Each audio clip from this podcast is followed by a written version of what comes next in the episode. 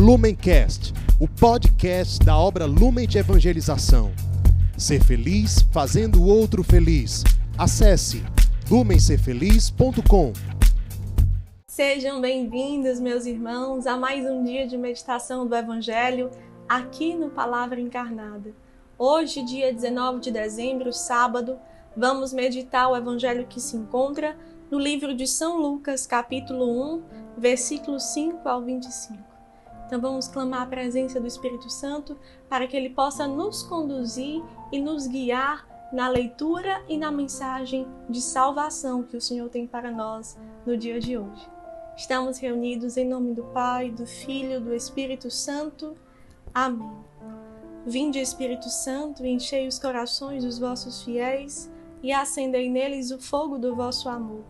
Enviai, Senhor, o vosso Espírito, e tudo será criado, e renovareis a face da terra. Oremos, ó Deus que instruístes os corações dos vossos fiéis, com a luz do Espírito Santo, fazei que apreciemos retamente todas as coisas, segundo o mesmo Espírito, e gozemos sempre de suas consolações. Por Cristo, Senhor nosso. Amém. O Evangelho de hoje diz: Nos tempos de Herodes, rei da Judéia, houve um sacerdote por nome Zacarias, da classe de Abias. Sua mulher, descendente de Arão, chamava-se Isabel. Ambos eram justos diante de Deus e observavam irrepreensivelmente todos os mandamentos e preceitos do Senhor, mas não tinham filhos porque Isabel era estéril e ambos de idade avançada. Ora, exercendo Zacarias diante de Deus as funções de sacerdote na ordem da sua classe, coube-lhe por sorte, segundo o costume em uso entre os sacerdotes, entrar no santuário do Senhor e aí ofereceu o perfume. Todo o povo estava de fora, à hora da oferenda do perfume. Apareceu-lhe então o anjo do Senhor em pé, à direita do altar do perfume.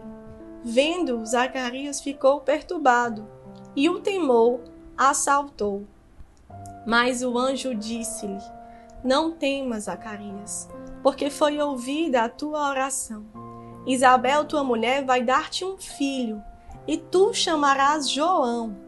Ele será para ti motivo de gozo e alegria e muitos se alegrarão com o seu nascimento, porque será grande diante do Senhor, e não beberá vinho nem cerveja, e desde o ventre de sua mãe será cheio do Espírito Santo. Ele converterá muitos dos filhos de Israel ao Senhor seu Deus, e irá diante de Deus com o espírito e poder de Elias, para reconduzir os corações dos pais aos filhos e os rebeldes a sabedoria dos justos, para preparar ao Senhor um povo bem disposto. Zacarias perguntou ao anjo: De onde terei certeza disso? Pois sou velho e minha mulher de idade avançada. O anjo respondeu-lhe: Eu sou Gabriel, que assisto diante de Deus e fui enviado para te falar e te trazer esta feliz nova. Eis que ficarás mudo e não poderás falar até o dia em que estas coisas acontecerem, visto que não deste crédito às minhas palavras, que se hão de cumprir a seu tempo. No entanto, o povo estava esperando Zacarias e admirava-se de que ele se demorasse tanto tempo no santuário. Ao sair, não lhes podia falar, e compreenderam que tivera no santuário uma visão ele lhes explicava isto por acenos e permaneceu mudo. Decorridos os dias do seu ministério, retirou-se para a sua casa. Algum tempo depois, Isabel, sua mulher, concebeu e por cinco meses se ocultava, dizendo: Eis a graça que o Senhor me fez, quando lançou os olhos sobre mim para tirar o meu opróbrio dentre os homens.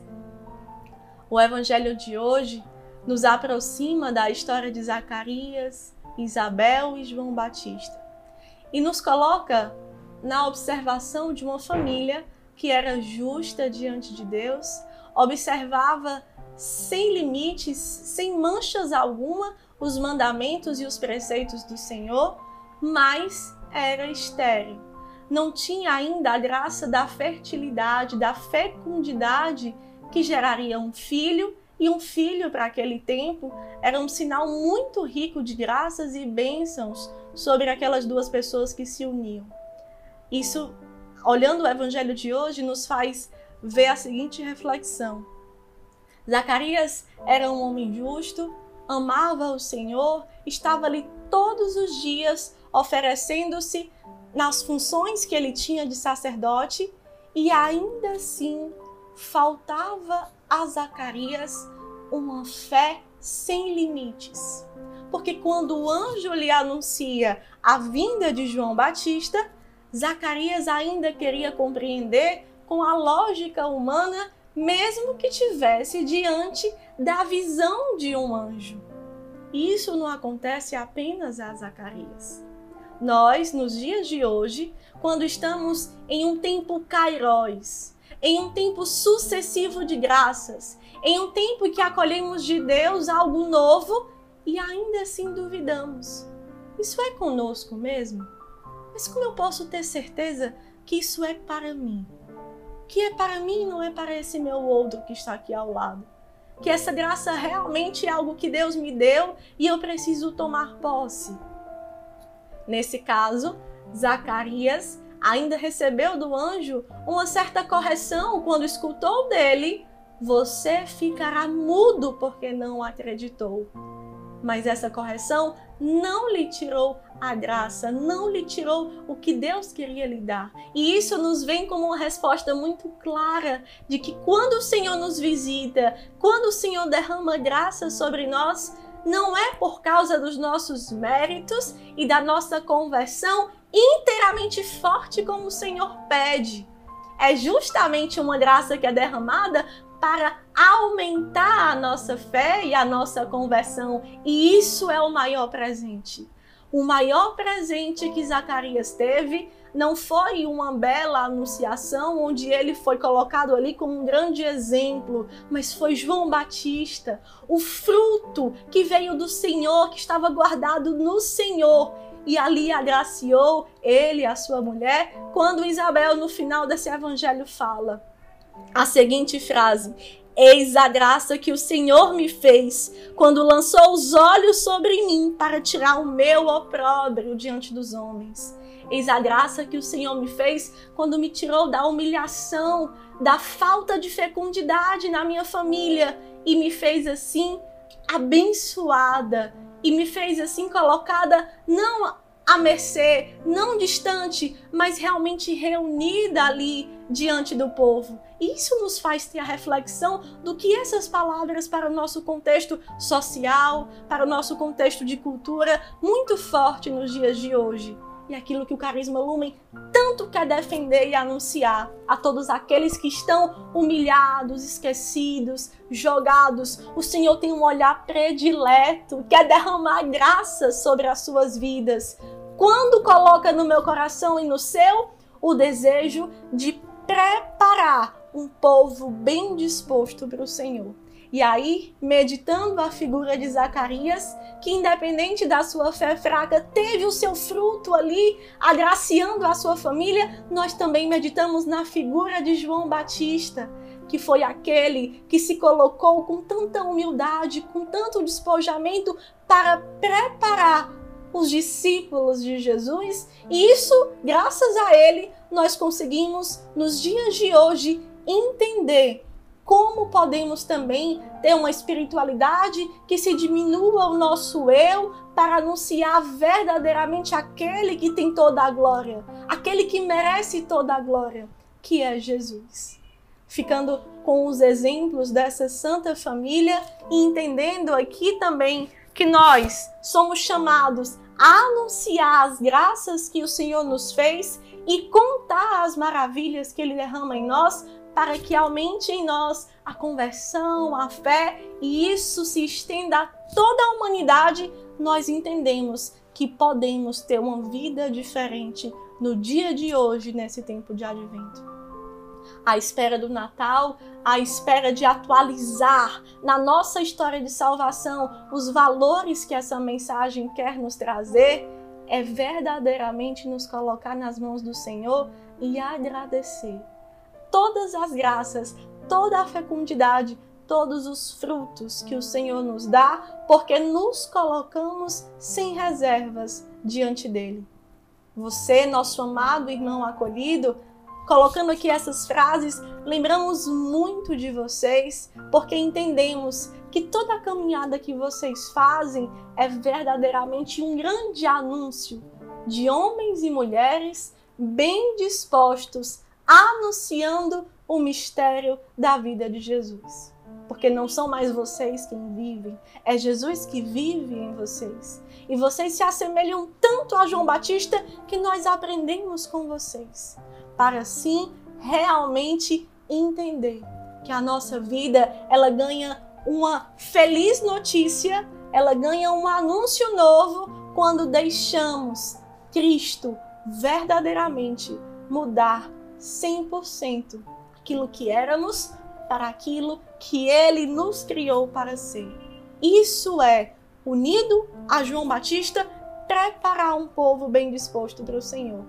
Assumir que nós fomos criados para ser. Agradecer como essa família que se colocou com suas todas limitações, todas as graças que o Senhor nos derrama.